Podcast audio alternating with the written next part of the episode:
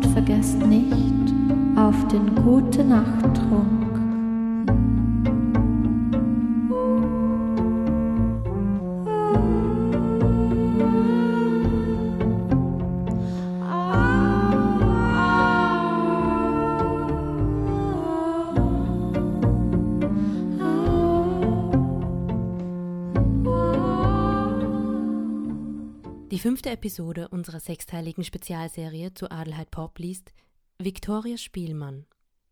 Viktoria Spielmann ist Gemeinderätin und Landtagsabgeordnete der Grünen Wien und Sprecherin der Grünen Frauen Wien.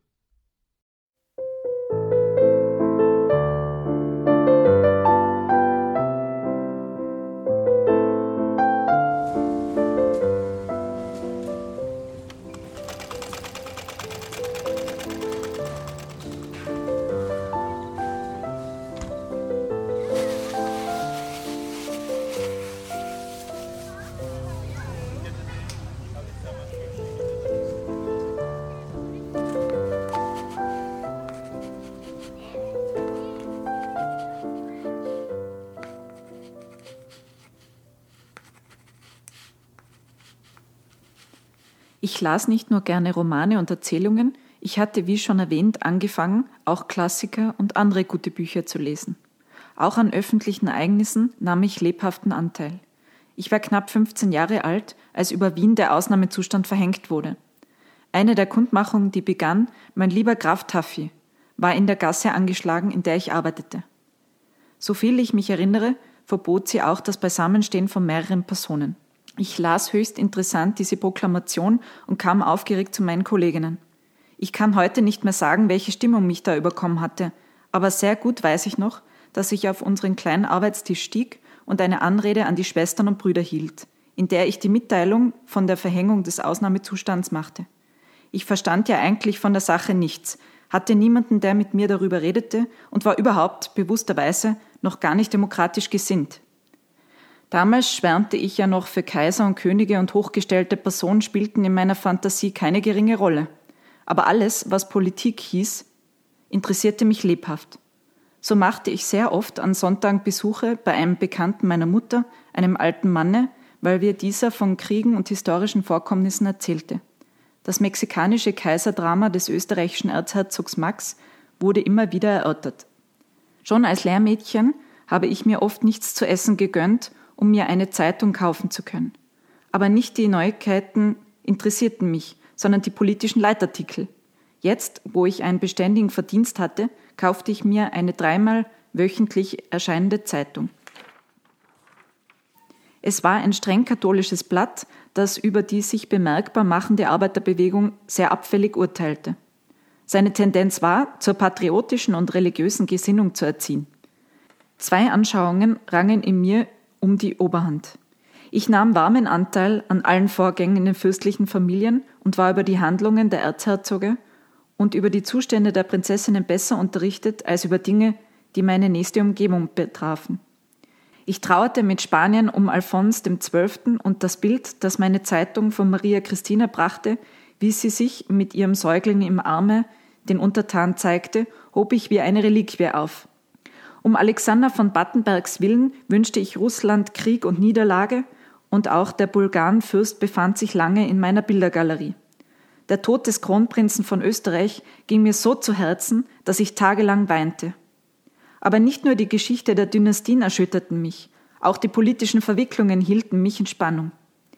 Die in meiner Zeitung erwogene Möglichkeit eines Krieges mit Russland versetzte mich in patriotische Begeisterung. Ich sah meine Brüder schon ruhmbedeckt vom Schlachtfelde heimkehren und mich selber hätte ich am liebsten in der Rolle einer Heldin von Wörth gesehen, von der ich in einem Roman gelesen und die von Wilhelm I. mit dem Eisernen Kreuz ausgezeichnet wurde. Daneben las ich die Geschichte der französischen und der Wiener Revolution, die mir von dem Vater einer Kollegin geliehen wurde. Zu einer einheitlichen Auffassung konnte ich mich aber noch lange nicht durchringen. Ja, als eine besonders starke antisemitische Strömung im politischen Leben bemerkbar wurde, sympathisierte ich vorübergehend mit dieser Richtung. Eines hatte mich dazu bewogen. Ein Flugblatt. Wie gelang Israel zu Macht und Herrschaft über alle Völker der Erde, hat's mir angetan. Da gelangte ich nebst vielen anderen Gräueltaten, die dem Volke Israels angedichtet wurden, auch zur Kenntnis des Märchens vom Ritualmord.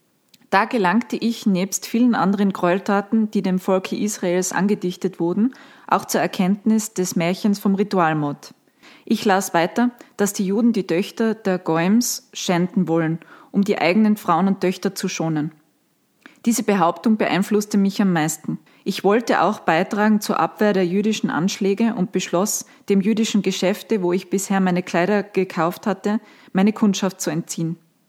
Meine Kolleginnen beredete ich zu gleichen Handeln. Um diese Zeit betätigte sich auch eine anarchistische Gruppe. Einige mysteriöse Morde, die sich ereigneten, wurde den Anarchisten zugeschrieben und die Polizei benützte sie, um die aufstrebende Arbeiterbewegung zu drangsalieren. Das alles verfolgte ich mit brennendem Interesse.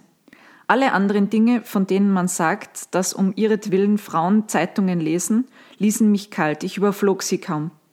Die Anarchistenprozesse verfolgte ich aber mit leidenschaftlicher Anteilnahme. Ich las alle Reden und da, wie das immer zu geschehen pflegt, Sozialdemokraten, die man eigentlich treffen wollte, unter den Angeklagten waren, so lernte ich deren Anschauungen kennen. Ich war begeistert.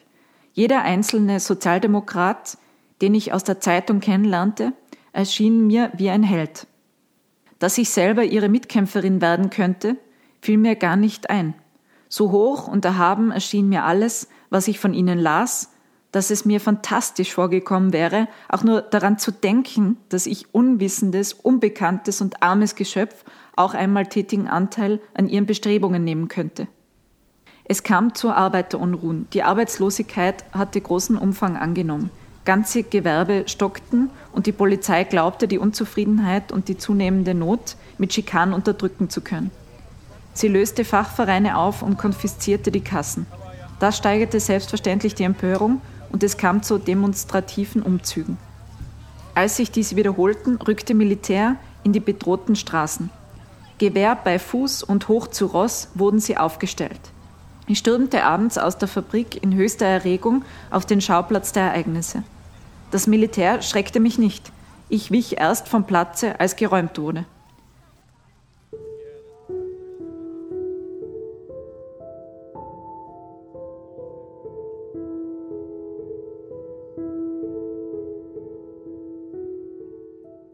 Später wohnten wir mit einem meiner Brüder, der geheiratet hatte, zusammen. Zu ihm kamen Kollegen, darunter einige intelligente Arbeiter. Sie lasen das Fachblatt ihrer Branche und auch ich hatte Interesse daran. Einer dieser Arbeiter war besonders intelligent und mit ihm sprach ich am liebsten. Er hatte viele Reisen gemacht und konnte manches erzählen. Er war der erste Sozialdemokrat, den ich kennenlernte. Er brachte mir viele Bücher und erklärte mir den Unterschied zwischen Anarchismus und Sozialismus. Von ihm hörte ich auch zum ersten Mal, was eine Republik sei Und trotz meiner frühen dynastischen Schwärmereien entschied ich mich für die republikanische Staatsform. Ich sah alles so nahe und greifbar, dass ich förmlich die Wochen zählte, die bis zur Umwälzung des Staats- und Gesellschaftswesens noch vergehen mussten. Von diesem Arbeiter erhielt ich das erste sozialdemokratische Parteiblatt. Er kaufte es nicht regelmäßig, sondern nur, wenn er gerade dazu kam, wie dies leider so viele machen. Ich aber bat ihn jetzt, jede Woche die Zeitung zu bringen und wurde selbst ständige Käuferin. Die theoretischen Abhandlungen konnte ich nicht sofort verstehen. Was aber über die Leiden der Arbeiterschaft geschrieben wurde, das verstand und begriff ich, und daran lernte ich erst mein eigenes Schicksal verstehen und beurteilen. Ich lernte einsehen, dass alles, was ich erduldet hatte, keine göttliche Fügung, sondern von den ungerechten Gesellschaftseinrichtungen bedingt war. Mit grenzenloser Empörung erfüllten mich die Schilderungen von der willkürlichen Handhabung der Gesetze gegen die Arbeiter. Die Aufhebung des Sozialistengesetzes in Deutschland, unter dem die Sozialdemokraten so schwer zu leiden gehabt hatten, wurde von mir mit großem Jubel begrüßt, obwohl ich noch außerhalb der Partei stand und von niemandem gekannt wurde. Selbst in Versammlungen war ich noch nicht gewesen. Ich wusste gar nicht, dass Frauen in Versammlungen Zutritt hatten. Außerdem widersprach es ganz meiner bisherigen Auffassung, allein in ein Gasthaus zu gehen. Miet ich doch fast jedes Vergnügen, jede Zerstreuung, um nur in keine Gesellschaft zu kommen, die meinen Empfindungen nicht zusagte. Auch meine Mutter schärfte mir immer wieder ein. Ein braves Mädel wird zu Hause gesucht. So saß ich denn immer daheim mit einem Buche oder einer Handarbeit beschäftigt, während ich, noch halb unbewusst, schon mächtige Sehnsucht nach dem Verkehr mit gleichgesinnten und gleichdenkenden Menschen empfand. In der Fabrik war ich eine andere geworden, seit ich meine Gedanken von der früheren schwermütigen Sentimentalität etwas frei gemacht hatten. Früher hatte ich mich abgesondert, damit zwischen mir und meinen Kolleginnen nicht zu viel Intimität entstehe. Zuerst hatte man das für Scheu und Schüchternheit gehalten, dann, als es nicht anders wurde, für Stolz. Da ich aber immer gefällig war und mich nie ausschloss, wenn es sich um irgendwelche gemeinsame Hilfsleistungen zugunsten einer Kollegin handelte, gewöhnte man sich an mein Wesen. Auch die Arbeiter, mit denen die Mädchen in den Pausen im Hofraum scherzten, ließen mich schließlich meine eigenen Wege gehen. Man nannte mich wohl auch stolz, wenn ich mich an den Unterhaltungen nicht beteiligte und vermied, mit den Männern zu reden. Die meint wohl auch, dass sie einen Grafen bekommt, wurde öfter gesagt. Jetzt, wo ich ein Ziel vor mir hatte und wo ich ganz durchgedrungen war von dem Gedanken, dass alle Menschen das wissen mussten, was mir bewusst geworden war, jetzt gab ich meine Zurückhaltung auf und erzählte meinen Kolleginnen alles, was ich über die Arbeiterbewegung las. Früher hatte ich auch manchmal erzählt, wenn man mich darum gebeten hatte. Aber statt Ontes Hüttenbesitzer oder vom Schicksal irgendeiner Königin erzählte ich jetzt von Unterdrückung und Ausbeutung.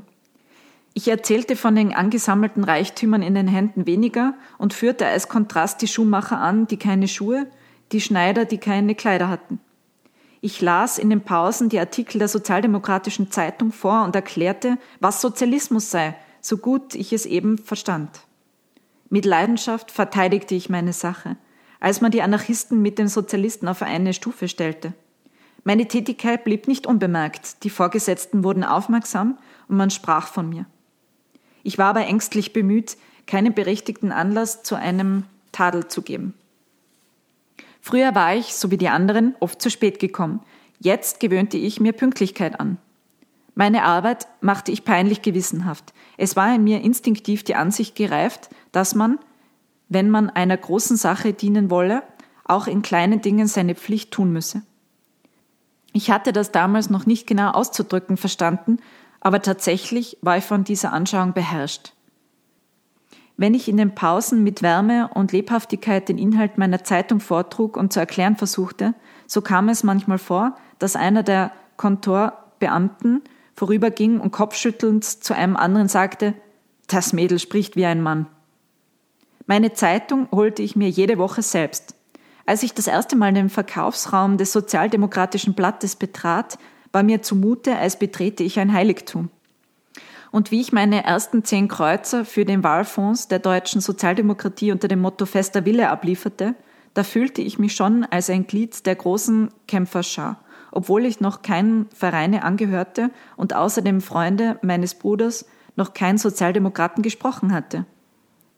Da ich in meiner Zeitung immer las, werbet neue Abonnenten, verbreitet eure Zeitung, bemühte ich mich, in diesem Sinne zu wirken.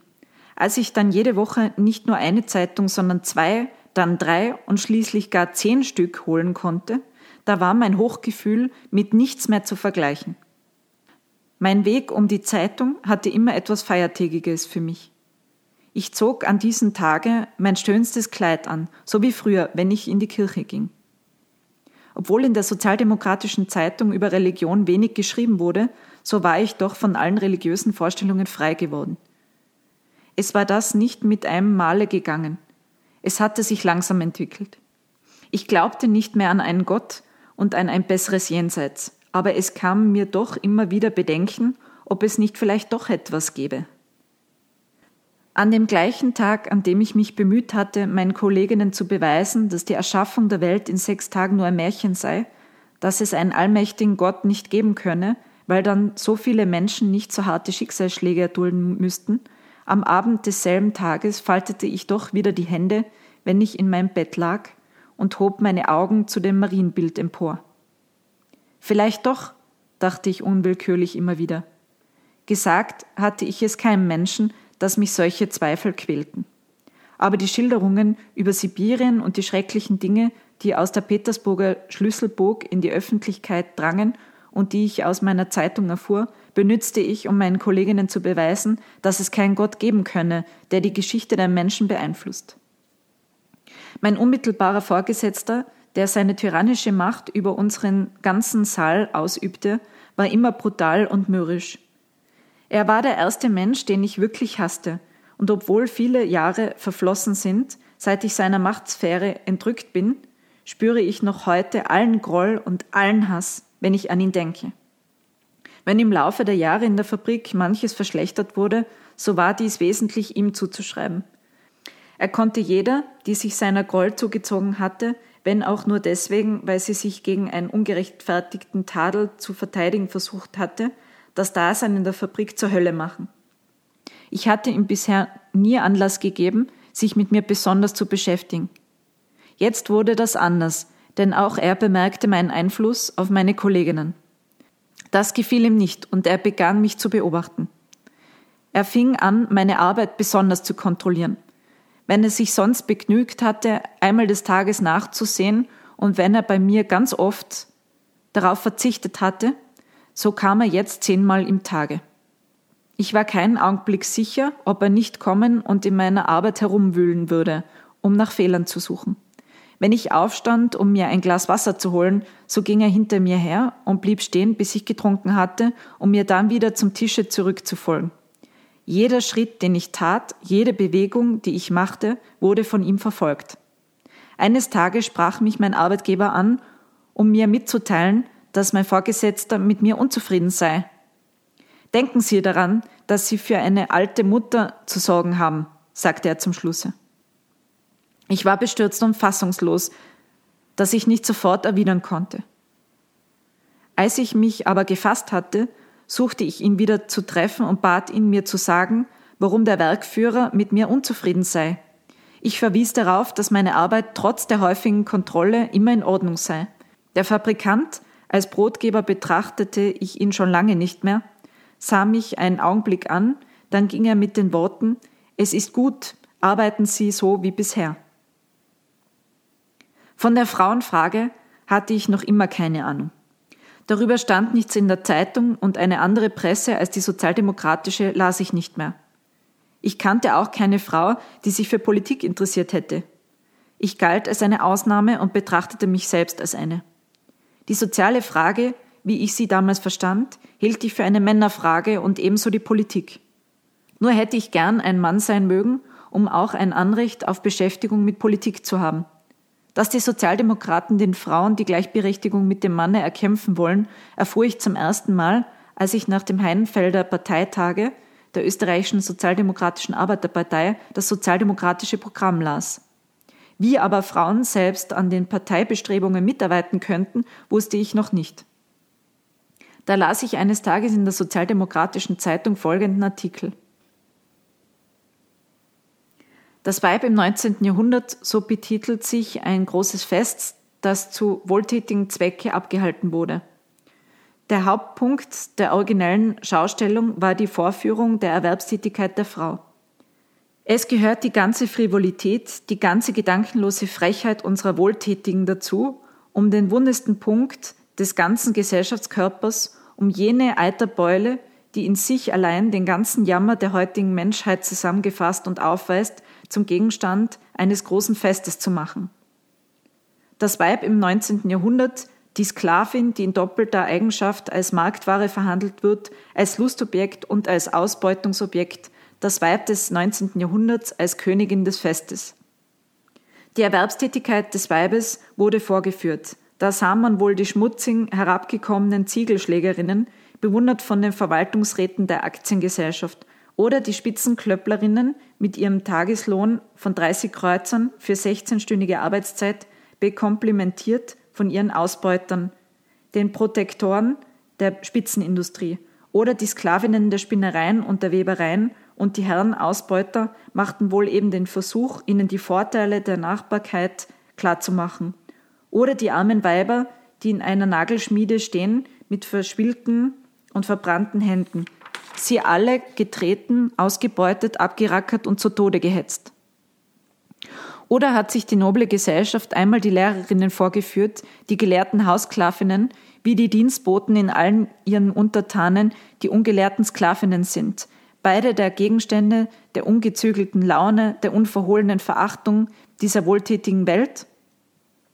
Und wie war ihnen die Erwerbstätigkeit des Weibes im 19. Jahrhundert vorgeführt, welche Prostitution heißt, die Prostitution geheiligt durch die gesetzliche Ehe und jene von Fall zu Fall die Prostitution der Straße? Wäre das ganze Spiel nicht gleisnerische Lüge, heuchlerischer Selbstbetrug gewesen, wäre ein einziger Strahl der nackten Wahrheit in den glänzenden Saal gedrungen, fürwahr, das Bild des Weibes im 19. Jahrhundert, wie es wirklich ist, hätte genügt, um die Gesellschaft aufzujagen aus ihrem Taumel, sie auseinanderzuscheuchen in Scham und Entsetzen. Aber sie sind blind und wo sie nicht blind sind, lieben sie die Verblendung. Wie könnten sie leben ohne diese selbstgeschaffene Blindheit? Das las ich in der Sozialdemokratischen Zeitung, in meiner Zeitung, wie ich sie mit freudigem Stolze nannte, und die Wirkung war unbeschreiblich. Ich schlief nicht. Wie Schuppen war es mir von den Augen gefallen und ich grübelte über das Gelesene nach. Ich kam aus dem Zustand der Erregung nicht heraus und alles in mir drängte nach Betätigung. Ich konnte das Gelesene unmöglich für mich behalten, die Worte drängten sich mir förmlich auf die Lippen, wie ich reden wollte. Ich stieg zu Hause auf einem Stuhl und hielt eine Ansprache, wie ich es machen würde, wenn ich in einer Versammlung zu reden hätte. Die geborene Rednerin, urteilte man. Ein Kollege meines Bruders brachte mir Bücher aus der Bibliothek des Arbeitervereins, in dem er Mitglied geworden war. Wie beneide ich alle, die sich betätigen konnten, Wäre ich doch ein Mann, wiederholte ich mir immer wieder. Dass ich auch als Mädchen in der sozialistischen Bewegung oder im politischen Leben überhaupt etwas leisten konnte, wusste ich damals noch nicht. Nie hörte oder las ich von Frauen in Versammlungen, und auch alle Aufforderungen meiner Zeitung waren immer nur an die Arbeiter, an die Männer gerichtet. Als der Pariser Sozialistenkongress die Arbeitsruhe von einem Tag als Kundgebung für den Acht-Stunden-Tag beschloss, stand ich noch immer allein und konnte gar nichts für die Sache tun. Das, was ich meinen Kolleginnen erzählte, die Verbreitung der Zeitung durch mich, erschien mir so nichtig und so geringfügig, dass es mir keine Befriedigung bot. Später lernte ich erkennen, von welch unschätzbarem Wert gerade diese Tätigkeit für die Ausbreitung des Sozialismus ist. Aus der Bibliothek des Arbeitervereins erhielt ich viele Bücher, die ernstens Nachdenken erforderten. Die neue Zeit wurde meine Lektüre, ich las alle Jahrgänge, die in der Bibliothek vorhanden waren, nach. Aber ich wollte mich gründlich bilden und ließ mir auch Bücher bringen, die nicht sozialistisch waren. Ich arbeitete neun Bände Weltgeschichte durch und sogar das Buch der Erfindungen wollte ich studieren. Alle Bemühungen waren aber fruchtlos. Ich konnte mich zu dieser trockenen Literatur nicht zwingen nur der Abschnitt über die Korkrinde fesselte mich, da diese mit meinem Berufe im Zusammenhang war. Friedrich Engels Die Lage der arbeitenden Klasse in England erschütterte mich tief und stärkte mein revolutionäres Empfinden. Eine kleine Broschüre, Das Recht auf Faulheit von Lafargue, gefiel mir außerordentlich. Und als ich später in Versammlungen zu reden begann, gehörte sie zu meinem Material. Große Begeisterung empfand ich für Ferdinand Lassalle. Die Wissenschaft und die Arbeiter, dann die Feste, die Presse und der Frankfurter Abgeordnetentag las ich immer wieder, um den Inhalt einzudringen. Auch Liebknechts als Broschüre erschienene Festrede Wissen ist Macht gehörte zu den ersten sozialistischen Schriften, die mich beeinflussten. Eine große Zahl revolutionärer Freiheitsgedichte lernte ich auswendig. Obwohl ich mich so viel mit Sozialismus beschäftigte, war ich noch immer in keiner Versammlung gewesen, ich verfolgte aber mit brennendem Interesse alle Berichte und kannte die Namen aller Redner. Als zufällig an einem Sonntag eine Versammlung stattfand, bei der der bekannteste und hervorragendste Führer sprechen sollte, ging mein Bruder mit mir hin. Es war im Dezember und eine trockene Kälte hatte seit Wochen geherrscht. Viele Leute waren arbeitslos und sehnsüchtig wurde der Himmel beobachtet, ob denn noch immer kein Schnee zu erwarten sei. Auch der Herrgott vergisst die armen Leute, konnte man sehr oft aussprechen hören. An diesem für mich wichtigen Sonntag war der ersehnte Schnee gefallen. Man musste sich förmlich durch die Schneemassen durcharbeiten. Die Versammlung war in einem großen Saale eines entlegenen Arbeiterbezirks. Als wir kamen, standen die Menschen schon Kopf an Kopf. Sie rieben sich die Hände und stampften mit den Füßen, um sich zu erwärmen. Ich hatte Herzklopfen und spürte, wie mein Gesicht glühte, als wir uns durch diese Mengen drängten, um in die Nähe der Rednertribüne zu gelangen. Ich war das einzig weibliche Wesen im Saale und alle Blicke richteten sich erstaunt auf mich, als wir uns durchdrängten. Den Redner konnte ich nur undeutlich sehen, denn er war in eine Wolke von Tabak und Zigarrenrauch gehüllt. Er sprach über die kapitalistische Produktionsweise. Und wieder waren es neue Offenbarungen für mich. Was ich instinktiv gefühlt hatte, aber noch nicht auszudenken vermochte, hörte ich hier klar und überzeugend vorgetragen. Der Redner begann mit dem Hinweis auf den Schneefall und beleuchtete daran das Verkehrte und Sinnlose der gegenwärtigen Gesellschaftsordnung. Das, was in einer vernünftigen Gesellschaft als Elementarereignis und Verkehrshindernis angesehen wurde, wird heute als ein Glück gepriesen, durch das Hunderte von Menschen vor den Verhungern bewahrt werden. Menschen, die keine Arbeit haben, nicht weil sie nicht arbeiten wollen, sondern deshalb, weil durch die wahnsinnigen Gesellschaftseinrichtungen und eine kurzsichtige Gesetzgebung andere Menschen so lange arbeiten müssen, bis sie vor Erschöpfung zusammenbrechen. Diese Einleitung blieb in meinem Gedächtnis haften und meine Gedanken arbeiteten daran weiter. Die zweite Versammlung besuchte ich am Weihnachtstag. Dort waren außer mir noch zwei Frauen anwesend. Der Redner sprach über Klassengegensätze. Er sprach gut, wirkungsvoll, hinreißend.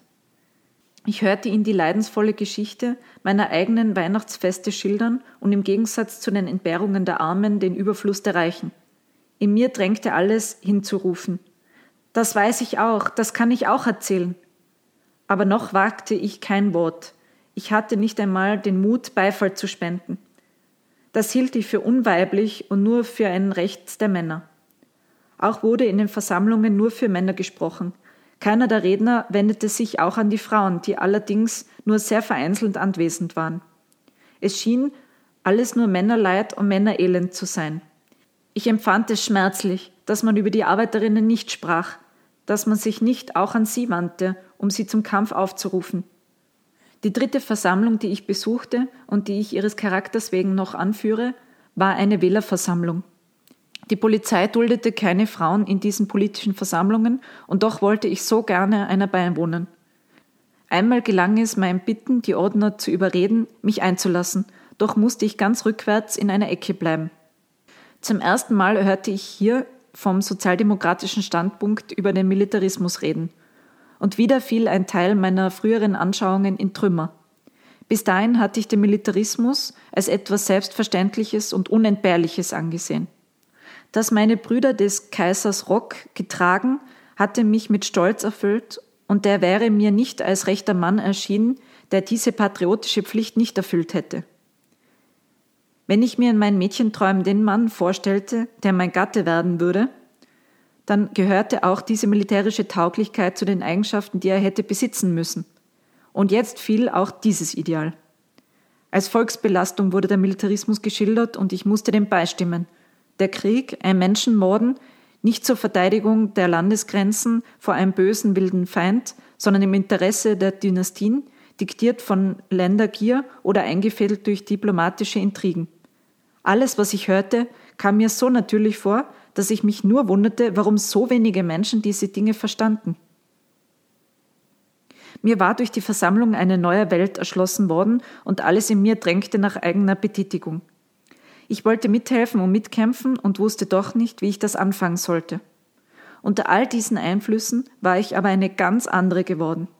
Menschen, die von meinen politischen Idealen nichts verstanden oder die davon nichts wissen wollten, erschienen mir direkt als Feinde. Ich wollte aber bekehren und wollte politisieren. Ich begann mit meinen Brüdern und ihren Frauen in Gesellschaften zu gehen, die ich früher gemieden hatte. Man hatte mich stolz und hochmütig genannt und hatte mir auch Vorstellungen gemacht, nicht so ein Klosterleben zu führen, sondern meine Jugend zu genießen.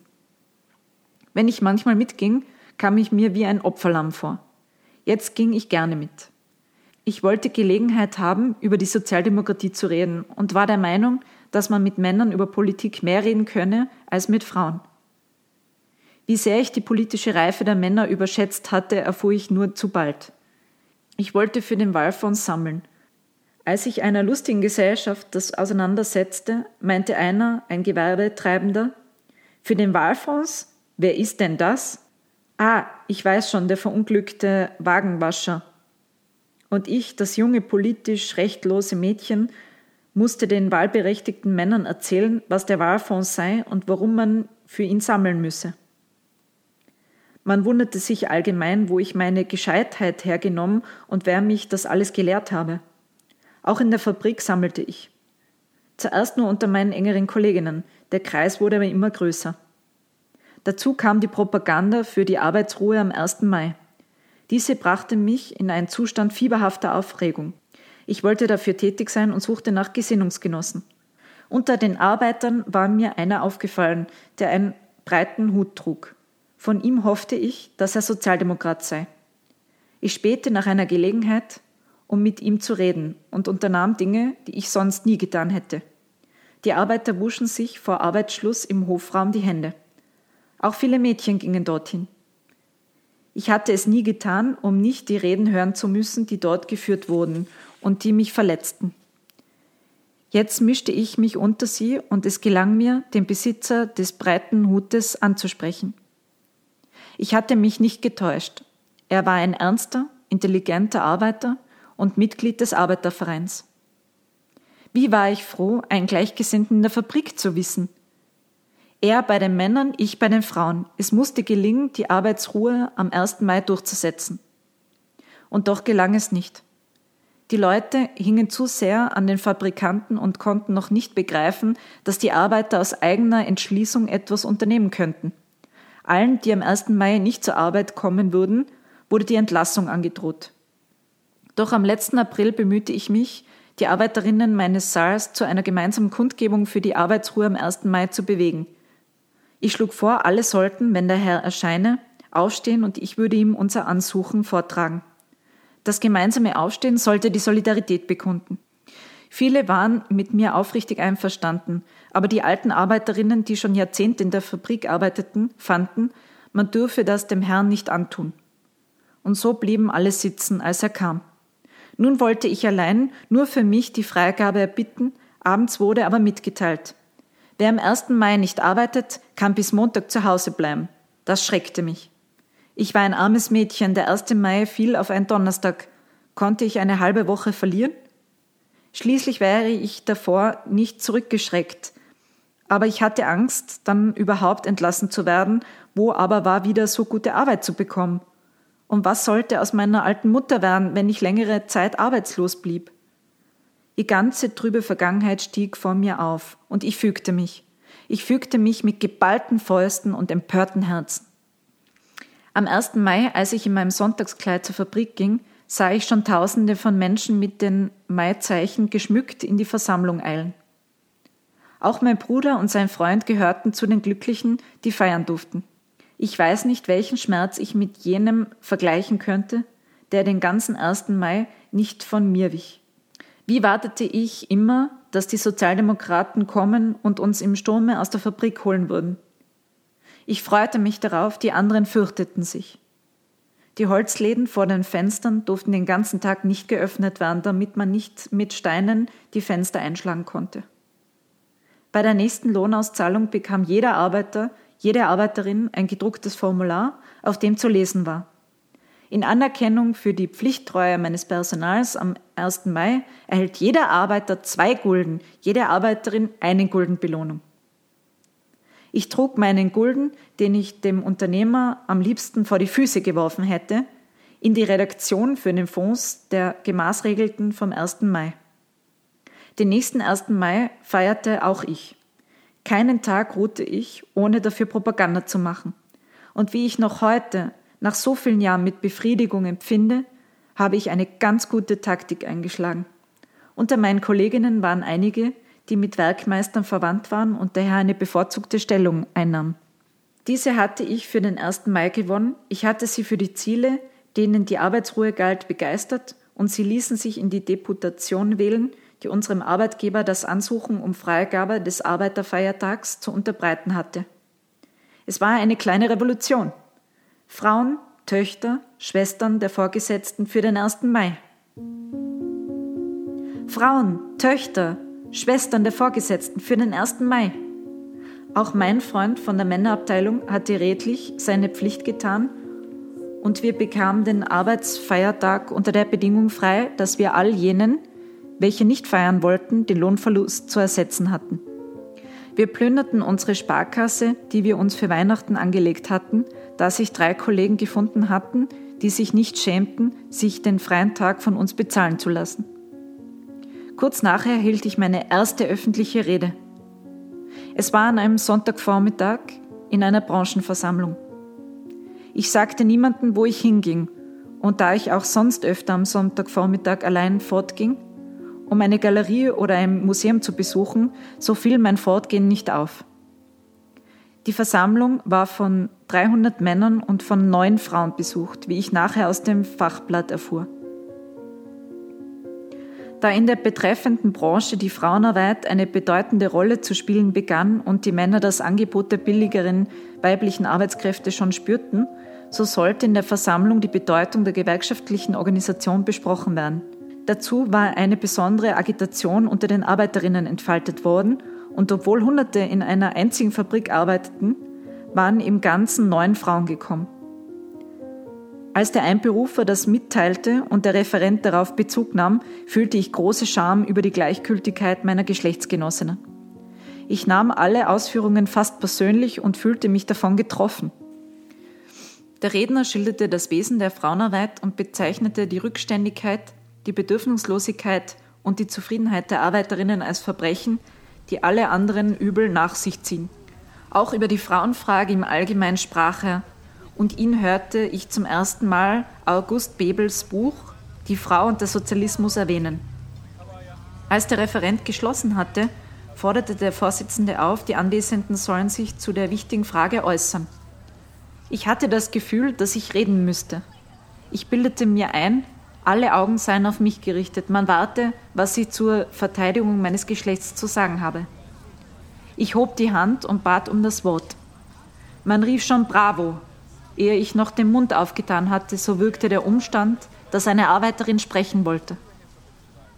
Als ich die Stufen zum Rednerpult hinaufstieg, flimmerte es mir vor den Augen und ich spürte es würgend im Halse. Aber ich überwand diesen Zustand und hielt meine erste Rede. Ich sprach von den Leiden, von der Ausbeutung und von der geistigen Vernachlässigung der Arbeiterinnen. Auf letztere wies ich besonders hin denn sie schien mir die Grundlage aller anderen rückständigen und für die Arbeiterinnen schädigenden Eigenschaften zu sein. Ich sprach über alles das, was ich an mir selbst erfahren und an meinen Kolleginnen beobachtet hatte.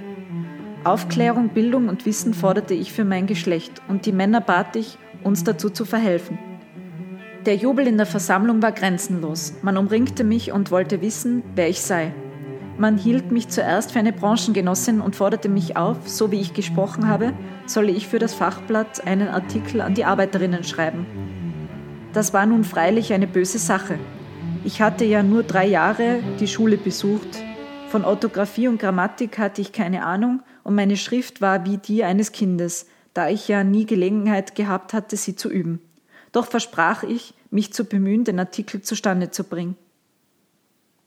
Ich war wie in einem Taumel, als ich nach Hause ging. Ein unnennbares Glücksgefühl beseelte mich, ich kam mir vor, als hätte ich die Welt erobert. Kein Schlaf kam in dieser Nacht in meine Augen. Den Artikel für das Fachblatt schrieb ich. Er war klein und nicht gewandt im Ausdruck. Er lautete zur Lage in der Fabrik beschäftigten Arbeiterinnen. Arbeiterinnen, habt ihr schon einmal über eure Lage nachgedacht? Leidet ihr nicht alle unter der Brutalität und Ausbeutung eurer sogenannten Herren? Viele Lohnsklavinnen arbeiten vom grauenden Morgen bis in die späte Nacht, während Tausende ihrer Mitschwestern arbeitslos die Tore der Fabriken und Werkstätten belagern, weil es ihnen nicht möglich ist, so viel Arbeit zu erhalten, um sich vor Hunger zu schützen und ihren Körper notdürftig zu bekleiden. Und wie weit reicht der Lohn selbst für so lange anhaltende Arbeit? Ist es der unverheirateten Arbeiterin möglich, ein menschenwürdiges Dasein zu führen? Und erst die verehelichte Arbeiterin? Ist es ihr möglich, trotz anstrengender Arbeit für ihre Kinder in erforderlicher Weise zu sorgen? Muss sie nicht hungern und darben, um für diese das Notwendigste herbeizuschaffen? So ist die Lage der weiblichen Arbeiter. Und wenn wir da müßig zusehen, wird sie sich nicht zum Besseren wenden. Im Gegenteil, wir werden immer mehr getreten und ausgesogen. Arbeiterinnen, zeigt, dass ihr noch nicht gänzlich versumpft und geistig verkümmert seid. Rafft euch auf, erkennt, dass sich männliche und weibliche Arbeiter zum gemeinsamen Bunde die Hände reichen müssen. Verschließt euer Ohr nicht dem Rufe, der an euch ergeht. Tretet der Organisation bei, die auch die Frauen zum wirtschaftlichen und politischen Kampfe erziehen will. Besucht Versammlungen, leset Arbeiterblätter, werdet ziel- und klassenbewusste Arbeiterinnen in den Reihen der Sozialdemokratischen Arbeiterpartei. Hier muss ich einen für mich freudigen Umstand erwähnen. Ich habe an einer Stelle erwähnt, dass mein ältester Bruder nach dem Tod unseres Vaters auf die Wanderschaft gegangen war. Wir hatten ihn viele Jahre nicht gesehen und waren auch später nur flüchtig zusammengetroffen. Mein Bruder war Sozialdemokrat geworden und war ein begeistertes Mitglied der Partei, schon lange bevor ich meine erste Rede gehalten hatte. Gerüchteweise hatten wir davon gehört, es war uns erzählt worden, dass er so seltsame Ansichten habe, er betrachte alle Menschen als seine Brüder, er sei Sozialist. Das war mir romantisch erschienen. Dann hatte ich mich selber zu seiner Anschauung entwickelt. Unsere Mutter aber tadelte alles, was sie über seine Gesinnung hörte, ohne zu ahnen, dass unter ihren Augen die Tochter sich zu den gleichen Ideen emporgerungen hatte. Bei einem Arbeiterfest, das ich besuchte, traf ich mit meinem ältesten Bruder zusammen und ich war hochbeglückt, auch in einem Mitglied meiner Familie einen vollständig Gleichgesinnten zu besitzen. Durch ihn lernte ich nun viele Personen kennen, die ich früher aus der Ferne schon bewundert hatte. Eines Tages wurde ich in das Arbeitszimmer meines Herrn beschieden. Das ereignete sich zum ersten Mal, trotzdem ich nun schon sieben Jahre in diesem Betriebe arbeitete. Herzklopfen hatte ich wohl, als ich von den neugierigen Blicken meiner Kolleginnen gefolgt dem Konter zuschritt. Der Fabrikant erwartete mich mit der Sozialdemokratischen Zeitung in der Hand. Unter einem Aufruf für den Pressefonds zur Gründung einer sozialdemokratischen Frauenzeitung zu sammeln, stand auch mein Name. Der Unternehmer redete mich mit Fräulein an, was er sonst den Arbeiterinnen gegenüber nicht tat, und fragte mich, ob ich diese Zeitung kenne und ob ich den Aufruf unterschrieben habe. Auf meine bejahende Antwort sagte er ungefähr ich kann Ihnen keine Vorschriften machen, wie Sie Ihre freie Zeit verwenden wollen. Um das eine bitte ich Sie aber. In meiner Fabrik unterlassen Sie jede Agitation.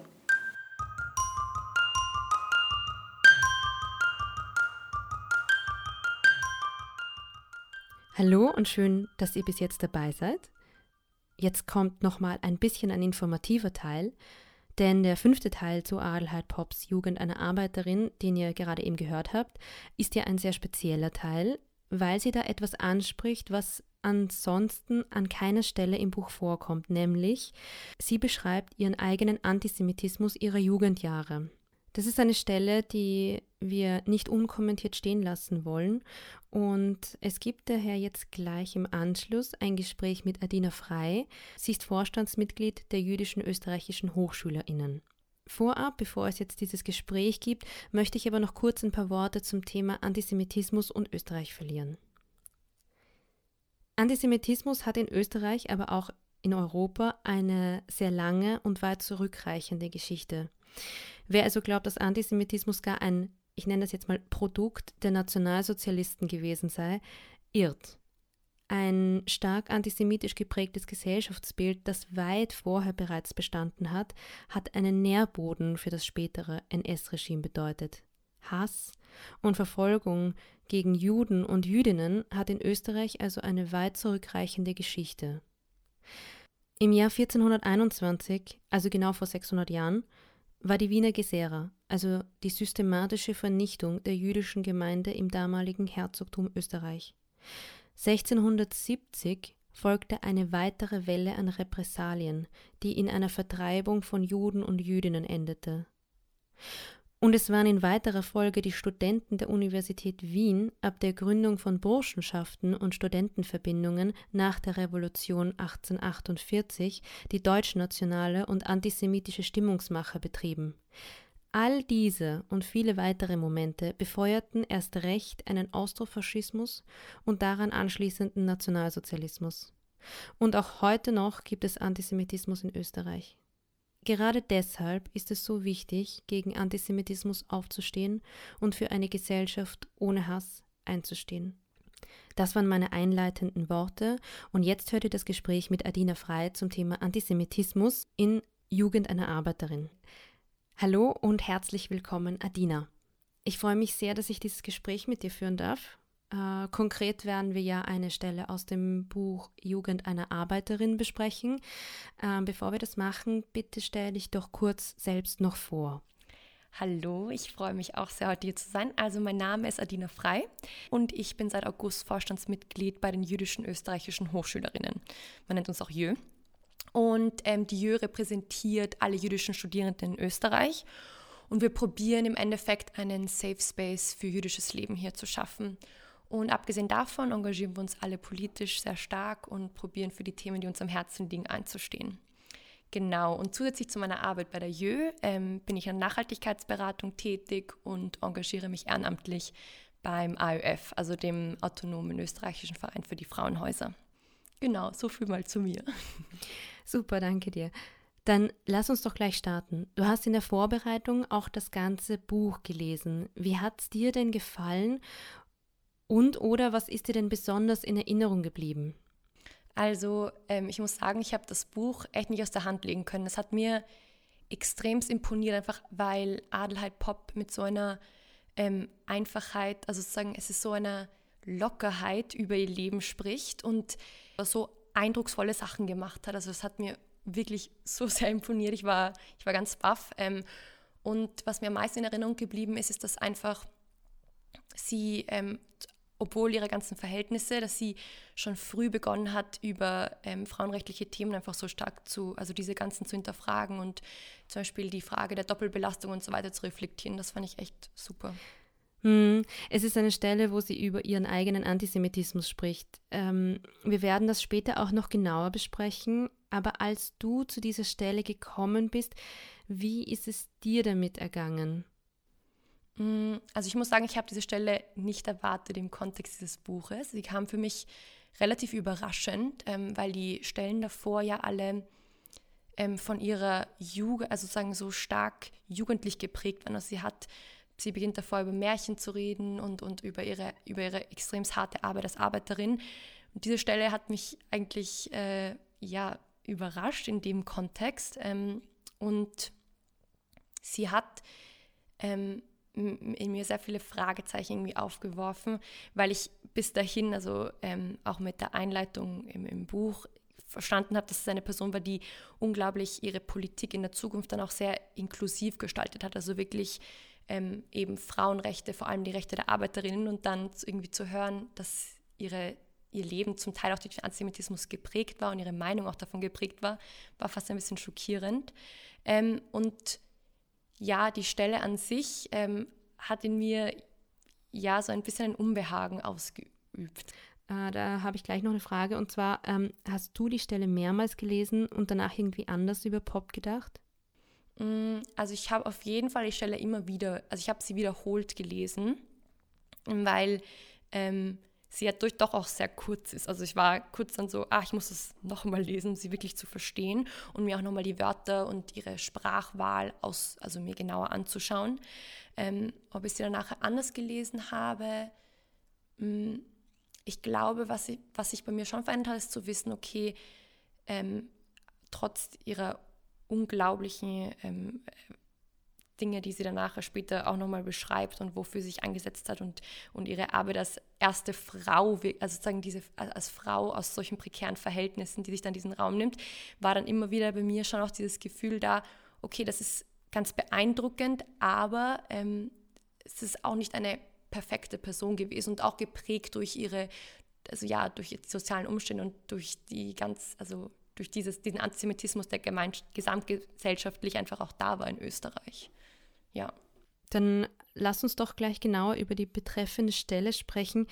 Ähm, hast du hier den Eindruck, dass Adelheid Pop Antisemitismus und in diesem Fall ja ihren Antisemitismus eher erwähnt oder reflektiert? Also wie liest du das? Mm, ja, für mich ist es eine gute Frage. Es ist, was, was bei mir zuerst kommt, ist das Wort Reflexion, bedeutet für mich schon, dass sie ihr eigenes Handeln und ihre eigenen Meinungen ähm, beobachtet und kritisch hinterfragt. Und ähm, in dieser Textstelle wird bei, finde ich, ihrer Wortwahl doch auch sehr stark, ähm, tritt halt hervor für mich, dass sie, ähm, dass sie auf jeden Fall sagt, dass sie als Adelheid Pop eine Zeit lang ähm, diese Meinungen vertreten hat, ähm, diesen Antisemitismus, der eben darauf basiert, dass es Verschwörungstheorien und Lügengeschichten gegenüber Juden und Juden und dass sie das auf jeden Fall nicht mehr ähm, tut. Also wie gesagt, es liegt in der Vergangenheit. Allerdings ähm, tut sie den, den ihren eigenen Antisemitismus nicht diskreditieren. Also deswegen ist für mich so die Frage, reflektiert sie ihn wirklich? Nein, sie erwähnt ihn eher. Man kann demnach die Stelle nicht mit heutigen Augen lesen, also beziehungsweise wie man sich aus heutiger Sicht wünschen würde, ähm, sich klar und deutlich von Antisemitismus zu distanzieren. Ja, also ich glaube, sie ist genau, aus heutiger Sicht würde sie sich nicht genug distanzieren. Allerdings ähm, ist es ja auch ganz interessant, dass diese Stelle in diesem Buch drin ist. Ich habe das ja auch schon vorher erwähnt. Sie kam ja eigentlich ein bisschen aus dem Nichts. Und ähm, das ist dann wiederum schon interessant, weil sie ja sich eigentlich klar dafür bekennt, dazu bekennt, dass sie antisemitische Meinungen vertreten hat und diese auch weitergetragen hat. Ähm, aber allein dieses Erwähnen in diesem, in diesem Buch, ähm, wo das gar nicht notwendig gewesen wäre, ist für mich schon auch ein Zeichen, dass sie das schon auch ein bisschen reflektiert oder zumindest sie einfach anerkennen will, dass es in der Vergangenheit so war und dass, es, dass sie das nicht versteckt. Mm, mhm. Okay, sie versteckt also nicht ihren Antisemitismus ihrer Jugendzeit. Schauen wir uns die Stelle noch ein bisschen genauer an. An welchen Worten würdest du denn äh, ganz konkret festmachen, dass sie also schon darüber nachdenkt? Du sprichst ja davon, dass sie ihren Antisemitismus nicht reflektiert, deiner Meinung nach. Gäbe es einen Begriff, den du passender finden würdest äh, für ihren Umgang damit? Ich glaube, sie ist sich ihrem Antisemitismus bewusst und sie versucht ihn nicht zu verstecken. Ähm, und das wird, finde ich, klar in ihrer Wortwahl. Ähm, aber ja, wie ich vorher schon gesagt habe, sie setzt sich mit ihrem eigenen Antisemitismus nicht auseinander. Also sie hinterfragt nicht, woher kam das wirklich, was hat es bei anderen Leuten ausgelöst, wozu hat es eigentlich dann geführt. Okay, sie spricht also nicht über die Konsequenzen ihres Handelns. Welche sind denn für dich jene Wörter oder Stellen, die eben ihr eigenes sich bewusst werden ihres Antisemitismus zeigen? Also entdeckst du da Stellen, ähm, gibt es sozusagen Signalworte, äh, an denen du das festmachen kannst? Mm, also ich finde, am Anfang der, dieser, dieser Stelle spricht sie schon über, sie sagt, sympathisiert dich vorübergehend mit dieser Richtung. Und ähm, allein, dass sie die Vergangenheitsform verwendet, bedeutet, dass es irgendwie in der Vergangenheit liegt. Und das Wort sympathisierte bedeutet auch nicht, dass sie davon komplett überzeugt war, sondern dass sie ja damit geliebäugelt hat, dass sie das irgendwie ganz interessant gefunden hat, aber nicht, dass es wirklich ihre, in ihrem tiefsten Inneren eine Überzeugung von ihr war. Und dann spricht sie weiter über ein Flugblatt, auf dem stand, wie gelangt Israel zur Macht und Herrschaft über alle Völker der Erde.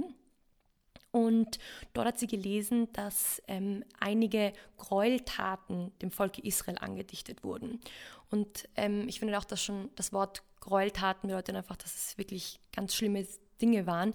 Und das Wort angedichtet ähm, bedeutet ja auch einfach, dass es hier fälschlicherweise jemandem ähm, ein Unrecht zugeschrieben wurde. Also das ist schon, finde ich, ein ganz, eine ganz starke Aussage, ähm, dass sie eben das Wort angedichtet hier verwendet. Ähm, und dann geht es weiter. Unter anderem, dass eine dieser Gräueltaten ist, dass das, der Kenntnis des Märchens vom Ritualmord. Und das Märchen des Ritualmords, ich finde, das sagt einfach schon das Wort, dass sie das Wort Märchen hier verwendet, bedeutet einfach, dass es eine fiktive Geschichte ist, dass es einfach nicht die Realität ist, dass diese Ritualmorde natürlich nicht stattgefunden haben.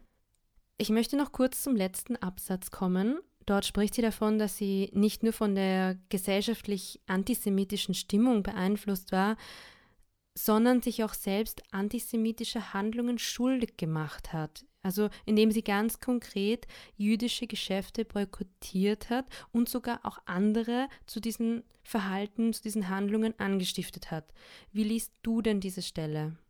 Hm, eine gute Frage. Ich also erstmal zu dieser Stelle, ich glaube, in dieser Stelle wird einfach ganz klar, stellt sich, also liest man das, das Problem der ganzen Sache. Also wie du gerade erwähnt hast, der erste Teil, da geht es eher darum, man versteht, okay, wie wurde sie beeinflusst von den Dingen, die um, um sie herum passiert sind. Ähm, und der ganz klar einfach ähm, dem Antisemitismus, der ganz gang und gäbe war. Aber in, der, in diesem weiteren Absatz spricht sie eben darüber, dass sie ihre Kolleginnen überredet hat, auch jüdischen Geschäften ihre Kundschaft zu entziehen. Und ich finde, das ist einfach diese Reproduktion von Antisemitismus. Also sie, sie nutzt ähm, ihr Wissen oder beziehungsweise was, was sie, ihre, genau die Sachen, die sie halt jetzt da plötzlich erlernt hat und, und ihre Meinungen, die sie jetzt verändert hat.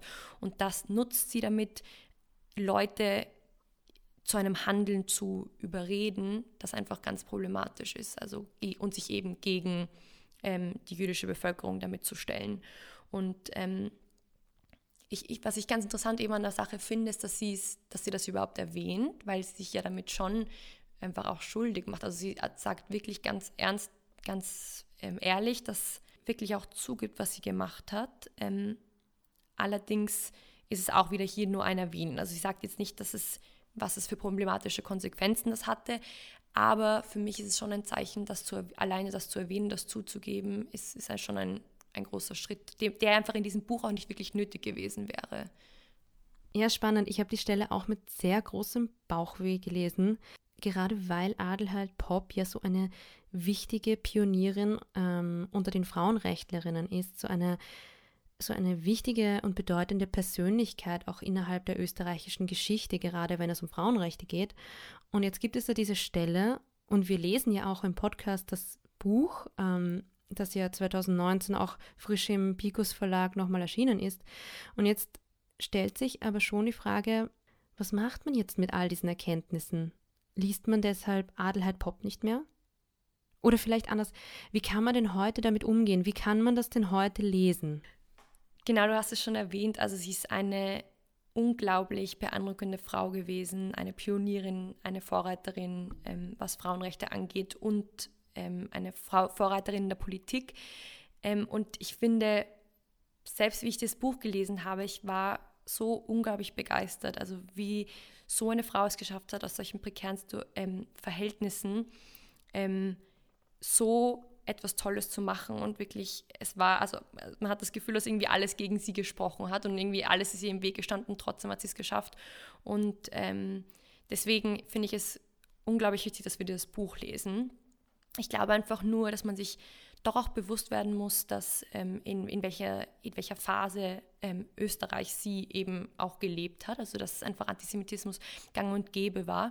Und dass man deswegen auch ähm, einfach die Aussagen, die sie in diesem Buch trifft und auch einfach sie als Person doch auch kontextualisiert, also dass man einfach sagt, okay, sie war eine ganz tolle Frau, die sich für unglaublich viele Dinge eingesetzt hat, aber Zeit ihres Lebens hat sie dann doch auch ähm, antisemitische Meinungen vertreten, beziehungsweise eben antisemitische Handlungen auch irgendwie gesetzt. Also wie dieser Stelle, wie sie ihre Kolleginnen davon überzeugen will, ähm, etwas gegen Juden, Juden und Juden zu machen. Das ist einfach das ist eine antisemitische Handlung.